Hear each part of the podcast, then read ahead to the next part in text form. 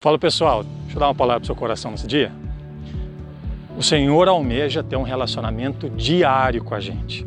Isso é bíblico. A palavra do Senhor vai dizer para a gente que as misericórdias dele se renovam a cada manhã. O que acontece é que a gente está querendo buscar o Senhor e nos satisfazer de meros encontros ocasionais, às vezes até de domingo. Em Jeremias capítulo 2, verso 13, nós vamos ver que os, o povo do Senhor cometeu dois crimes e é advertido pelo próprio Deus por isso. Falam que eles abandonaram a Deus e construíram cisternas e cisternas rachadas. A palavra do Senhor vai dizer que Ele é a fonte da água viva. E essa fonte tem a disponibilidade diária para a gente.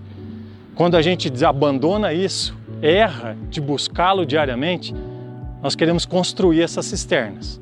E cisternas são rachadas. Tem muita gente que fala que os domingos são como posto de gasolina para se abastecer para a semana, às vezes até para o mês. Não caia nessa conversa não. Deus te chama para um relacionamento diário. Deus te abençoe.